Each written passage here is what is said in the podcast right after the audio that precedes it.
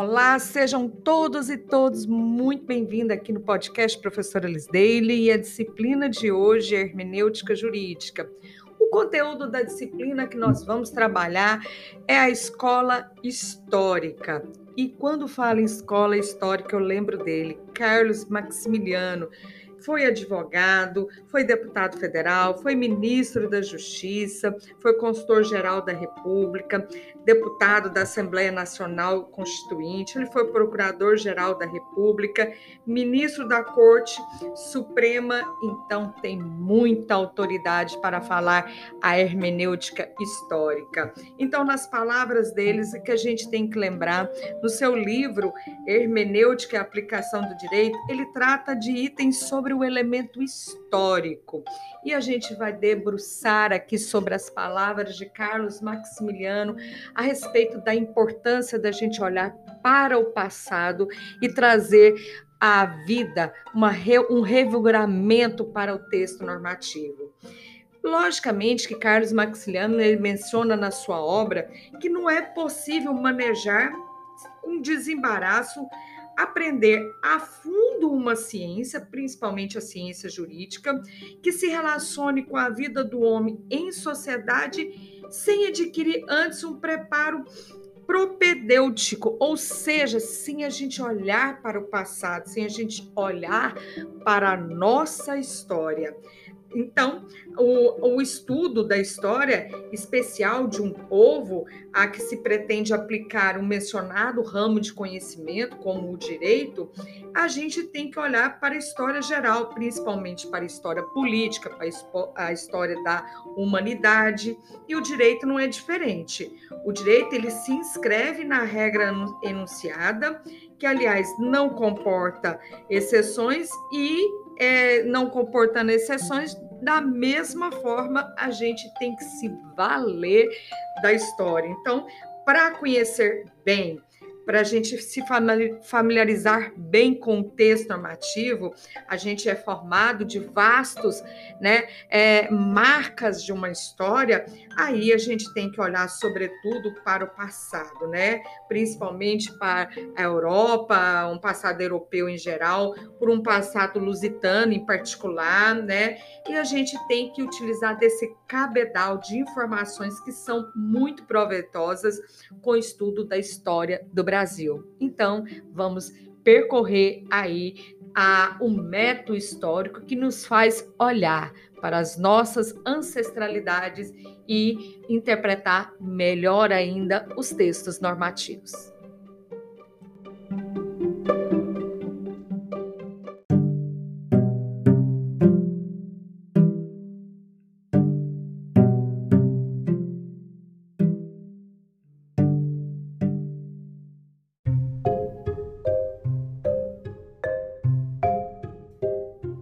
Nas palavras de Carlos Maximiliano, ele diz que hoje vigora a brolhou de germes existente no passado. Ele diz que o direito não se inventa, ele é um produto lento da evolução, uma adaptação do meio que acompanha o desenvolvimento da sociedade, descobre as suas origens, as suas transformações históricas em institutos que nasceu lá no passado, né? Obtém uma luz lá no passado para se compreender o que vivenciamos hoje.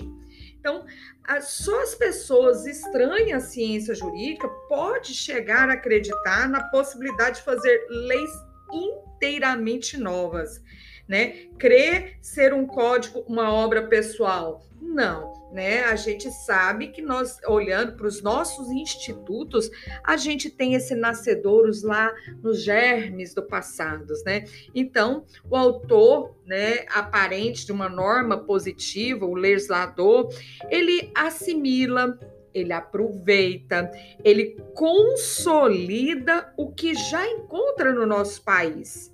Ele utiliza uma parte e às vezes em outra, outras partes, mas ele encontra sempre lá nos povos o mesmo grau de inspiração, o mesmo, é, a mesma forma de melhorar aquele instituto, ou de inová-lo, ou de adaptá-lo às novas tendências é, modernas. Então, consiste o direito atual em mera reproduções às vezes reproduções ora integrais, umas no novas leituras, ou ligeiramente modificada de preceitos que são pré-existentes. Então, Carlos Maximiliano ele menciona é, pois bem, se o presente é um simples desdobramento do passado, conhecer esse, é, esse parece indispensável, ele alerta que é indispensável compreender que a, a nossa história, ela vem da história do direito para um estudo da ciência jurídica. Então, a gente tem que olhar para o passado, olhar para a ciência, para a história do direito, para olhar para o, o direito romano, o direito canônico, as instituições jurídicas medievais, né? Passar nos povos modernos europeus, sobretudo o português, e concluir que nós somos frutos, a nossa legislação ela é fruta dessa viagem, né? Dessa viagem no túnel do tempo que modela o nosso conhecimento até os dias atuais.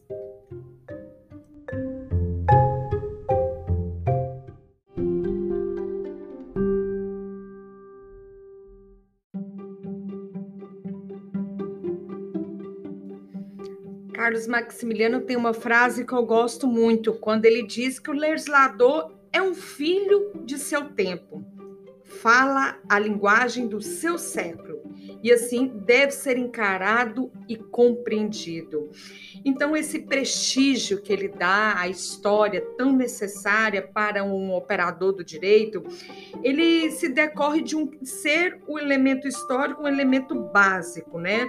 De um elemento que a gente utiliza para a investigação lá da causa geradora daquele texto normativo, da causa final da lei, e a gente, em virtude dessa investigação, descobre ali o verdadeiro sentido, a gente descobre ali o alcance de uma norma definitiva.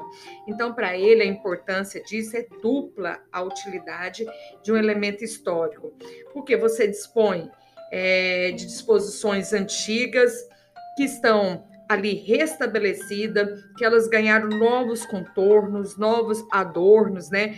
Que elas algumas estão consolidadas, outras simplesmente aproveitadas em um novo texto, mas ali trazendo no seu DNA a sua essência original. Então, para Carlos Maximiliano, pouco importa que se não reproduzem as palavras, né? Mas basta que fique a sua essência, o seu conteúdo substancialmente se haja mantido até mesmo um pensamento primitivo. Então, por outro lado, pelo espírito das alterações, das reformas que sofrem os preceitos na sua trajetória histórica, chega-se ao conhecimento do papel que ele é chamado a exercer um novo papel na atualidade. E quem dá esse novo papel na atualidade é o intérprete. É ele que dá essa nova roupagem, é ele que dá essa nova vida, mas considerando os elementos presentes, combinando esses elementos presentes com os elementos do passado.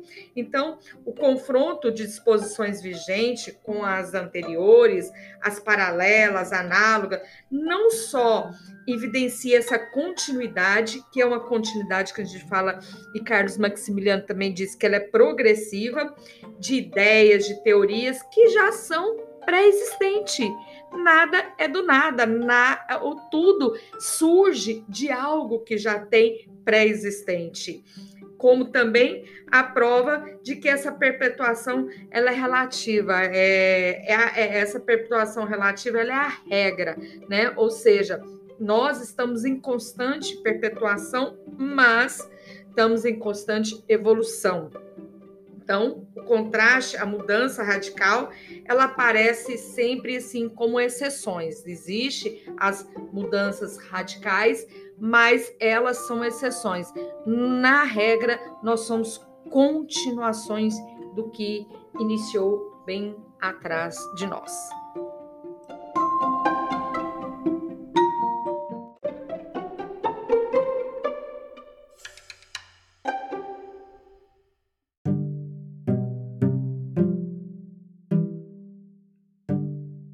Carlos Maximiliano, ele diz que além do elemento histórico, né, da nossa história propriamente dita, para a gente fazer uma interpretação com muita claridade no direito, ele chama atenção que, apesar que a nossa história é um desdobramento, ele chama atenção para os materiais legislativos, trabalhos preparatórios, né? Toda essa espécie, ela, ele diz que tem valores, né, como os, a compreensão dos anteprojetos, projetos, as respectivas exposições de motivo, as mensagens, as farpas trocadas entre o executivo e as câmaras, os memoriais, as representações enviadas ao Congresso, os relatórios das comissões nomeadas pelo governo, os pareceres, o voto, tudo isso são materiais substanciais e que têm importância na compreensão do sentido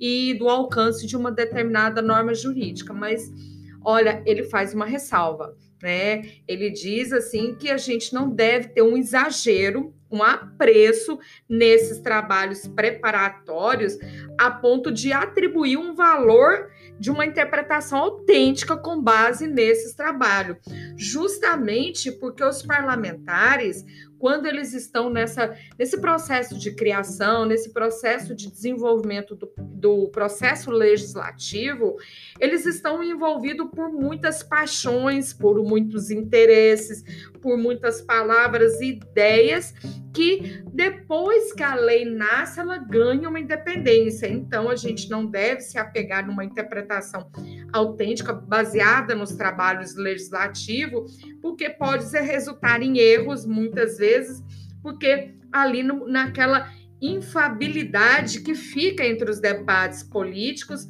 nas votações que às vezes são muito guiadas por estratégias partidárias. Então, Carlos Maximiliano faz essa ressalva aí que a gente deve se ater com relação à interpretação que tem com relação é, ao espírito que o legislador detinha no, no momento do, da, da, da, elaboração de um projeto, no seu desenvolvimento, até que se cume numa lei.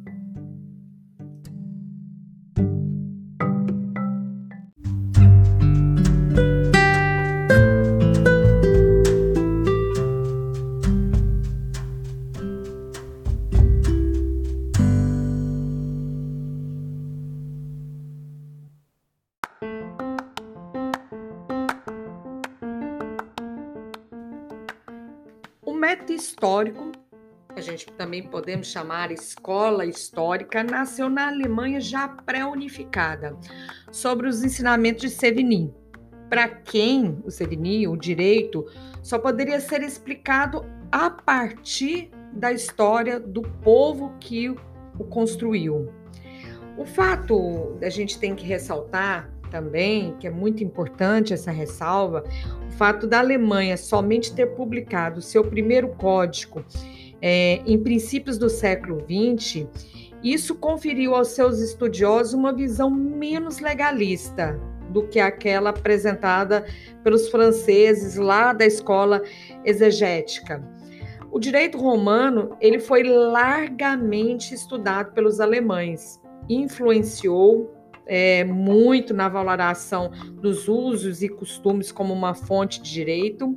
E para os alemães, a história de um povo ela constrói e atribui um grande sentido ao sistema jurídico, né? Que não pode se deslocar do, do da história de um povo.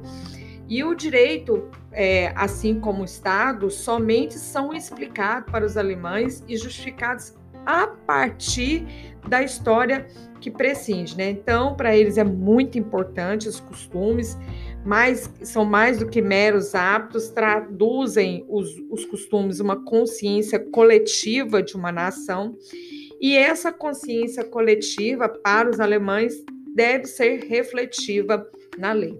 Isso, de certa forma, a gente fala que quebra todo o feitiço do legislador que se acha muito poderoso e, e para ele, né, para os alemães, não se trata aí de um método que não deve ser o legislativo, o positivismo, né? é, como um único ente autêntico, né? O legislador como único algo, um ente autêntico para falar em nome da nação. Mas não, a consciência coletiva, ela fala assim num sistema jurídico. Então ele fala que o discurso legislativo não é visto como um lógico e perfeito, um recurso necessário, mas que a gente deve se valer de outras fontes, como a histórica, para revelar o direito. Então, o método histórico né, prega um retorno do homem às suas tradições para nela encontrar o sentido da sua existência atual. É preciso a gente achar, todos nós que somos intérpretes do direito, a gente achar aquele fio condutor que nos transporta lá no passado, nos liga aqui no presente e que nos conduz ao futuro. Então a gente deve buscar essa lógica né? Uma razão pelo qual as coisas são de uma forma ou de outra, né? Um, buscar essas razões nos fundamentos históricos. Então, na medida que o passado ele dialoga com o presente, faz necessário assim a gente realizar um juízo acerca da razão existente numa criação legislativa que foi né, é, cunhada, mas olhando para o passado, e como a gente pode fazer as adequações de uma legislação hoje, nos dias atuais. Então, concluindo, é, é um passo muito importante quando a gente faz uma interpretação, não, não considerando uma interpretação que poderia ser assim, uma interpretação rasa, né? Mas se a gente fazer uma interpretação que tenha concepções históricas, a gente tem raízes, a gente tem fundamento, a gente verifica uma evolução. Então, o meta histórico ele ganha essa importância porque é chamado de histórico evolutivo, porque a gente traz uma lei que foi elaborada em cima de uma evolução da sociedade. Né? O conteúdo da norma ela não deve apenas estar ligada ao passado, né? Não deve, a gente deve ter um apego propriamente passado, mas ele serve como uma, uma forma de compreensão para a gente verificar como aquilo foi construído e chegou até os nossos dias. Então, eu deixo aqui o meu abraço, o meu grande espírito histórico que vai ali te ajudar a fundamentar as suas interpretações e trazer a legislação à roupa nova do presente.